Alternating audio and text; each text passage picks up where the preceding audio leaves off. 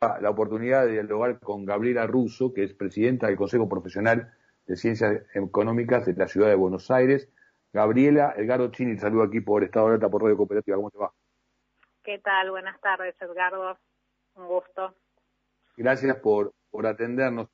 Gabriela, vos sos la primera presidenta, régimen en los datos, ¿eh? la primera presidenta del Consejo Profesional de Ciencias Económicas de la Ciudad de Buenos Aires, digo, presidenta, mujer.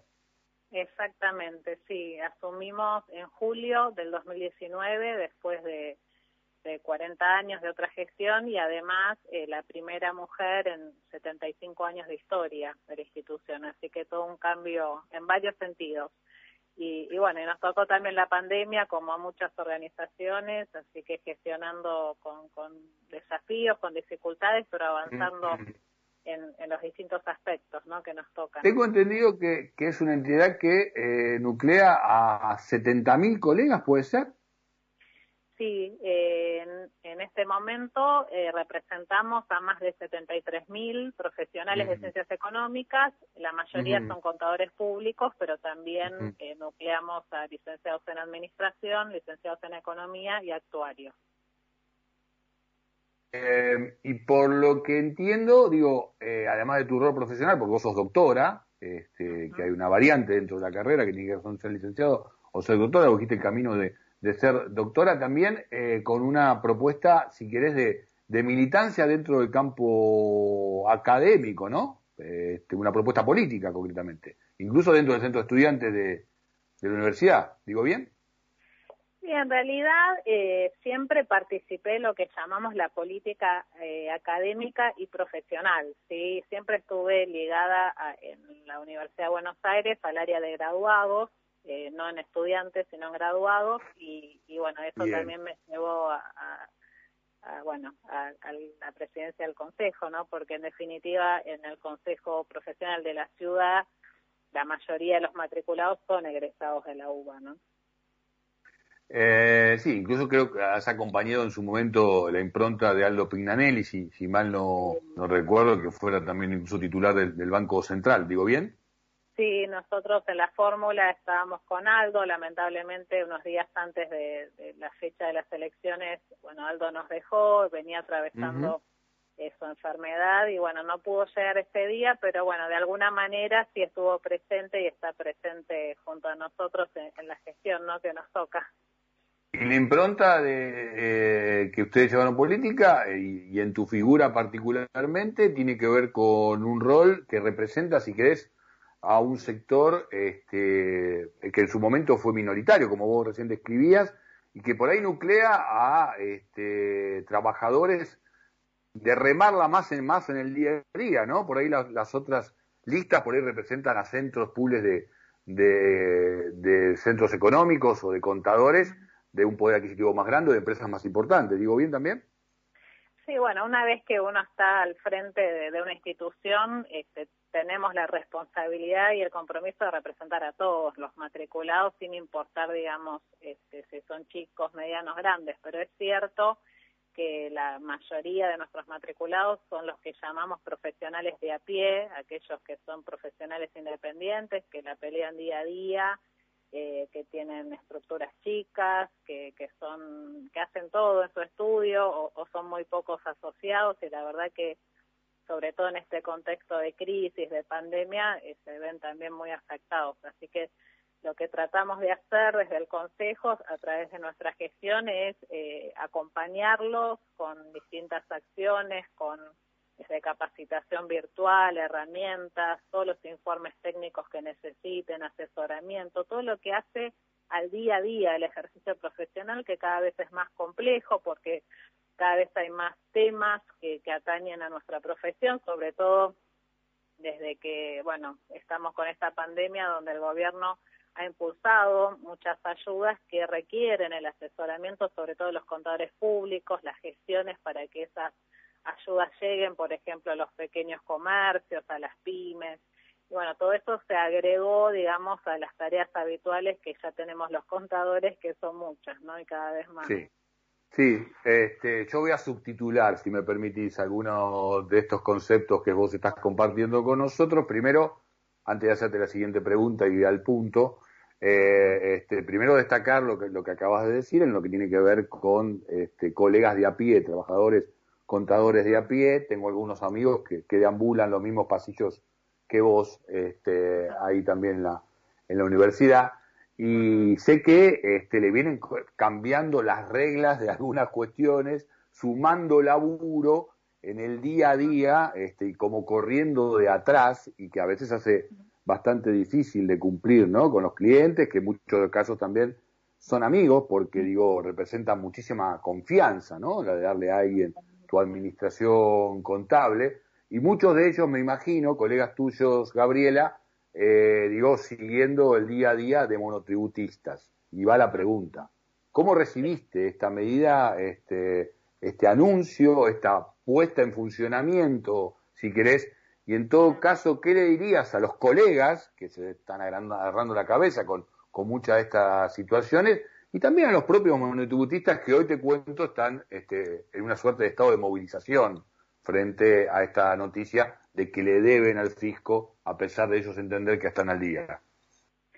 Sí, la verdad que, como vos decís, esto fue una bomba y estamos por distintos medios también participando, exponiendo esta problemática, con el fin siempre de, buscar mejoras, ¿no? Porque ese es el fin que tenemos nosotros desde el Consejo. Eh, y la realidad es que, como te comentaba, en este contexto difícil, donde sobre todo pensemos que los monotributistas, que son más de 4 millones en nuestro país, pertenecen justamente a un sector de pequeños contribuyentes. Estamos hablando de pequeños emprendedores, comercios, profesionales de a pie, no solo de ciencias económicas, sino de distintas eh, carreras. Eh, así que digamos que es un sector que también eh, está muy golpeado en este momento y que requiere el acompañamiento y la contención del Estado. Fíjate, por un lado se anunció la ampliación del REPRO como un subsidio para algunas actividades críticas que hacen los monotributistas y por otro lado, eh, muchos de ellos se encontraron ahora con deudas con la FIP. Es como contradictorio, ¿no?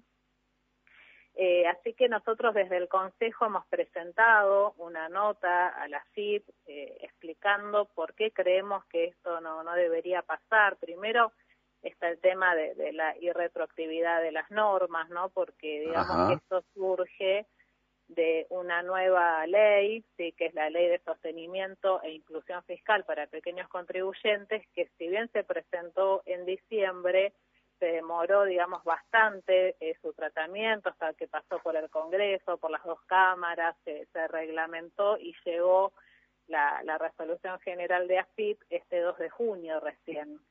Entonces, este, bueno, lo que yo pienso y creo, y creo que es lo que pensamos este, los, profesionales, es que eh, no es justo que por una demora en el tratamiento de esta norma, ahora muchos monotributistas se encuentren con deudas, cuando en realidad estaban muchos de ellos al día con la FIP, con sus obligaciones fiscales. Y hay otro tema que tiene que ver con un principio jurídico y de hecho hay jurisprudencia, hay fallos del máximo tribunal en este aspecto, que eh, es el principio del efecto liberatorio del pago, es decir, que el pago no de la obligación la extingue. Entonces, en estos casos de, monotributistas que pagaron al día, enero, febrero, marzo, abril y mayo, eh, no tendrían por qué tener deuda porque pagaron con los valores que estaban fijados en ese momento. Así que estamos esperando y dialogando con algunas autoridades para que eh, se revea este tema, eh, posiblemente sea a través de la modificación de la ley o este, llevando a cabo otra interpretación ¿no? de la norma teniendo en cuenta este principio. Así que estamos esperando que haya cambios en cuanto a esta decisión que se tomó y que esto, estas diferencias de, cuotas que se aumentaron se apliquen desde que se eh, publicó la resolución general de la FIP, es decir, a partir de junio de este año, no para atrás. Eh, hay mucho enojo eh, con este tema. Entre los profesionales hay mucho enojo porque, primero, muchos son monotributistas. Así sí, te iba, a decir eso, claro nosotros salimos también a, en defensa de esto porque los representamos y muchos, como te decía, son profesionales de a pie y por lo tanto están este, categorizados como monotributistas. Y además porque muchos de sus clientes que asesoran, que asesoramos son monotributistas y, y receptamos toda esta preocupación y creemos que, que es un tema que deberían este, verificar y modificar justamente por lo, por lo que te decía, porque afecta a millones de argentinos que están pasando una situación difícil. Y además está el tema de los tiempos, porque vos, yo te comentaba, la ley se presentó en diciembre, recién en junio podemos aplicarla, eh, hubo muchos meses para llegar a esto y sin embargo ahora tenemos poco tiempo para implementar estos cambios. Eh, así que es como que acá también siempre sea un desequilibrio ¿no? entre el tiempo mm, que se toman mm, los funcionarios mm. para decidir o para implementar cambios y el, plazo que después nos dan a los profesionales y contribuyentes para llevar a cabo las liquidaciones y las presentaciones. ¿no?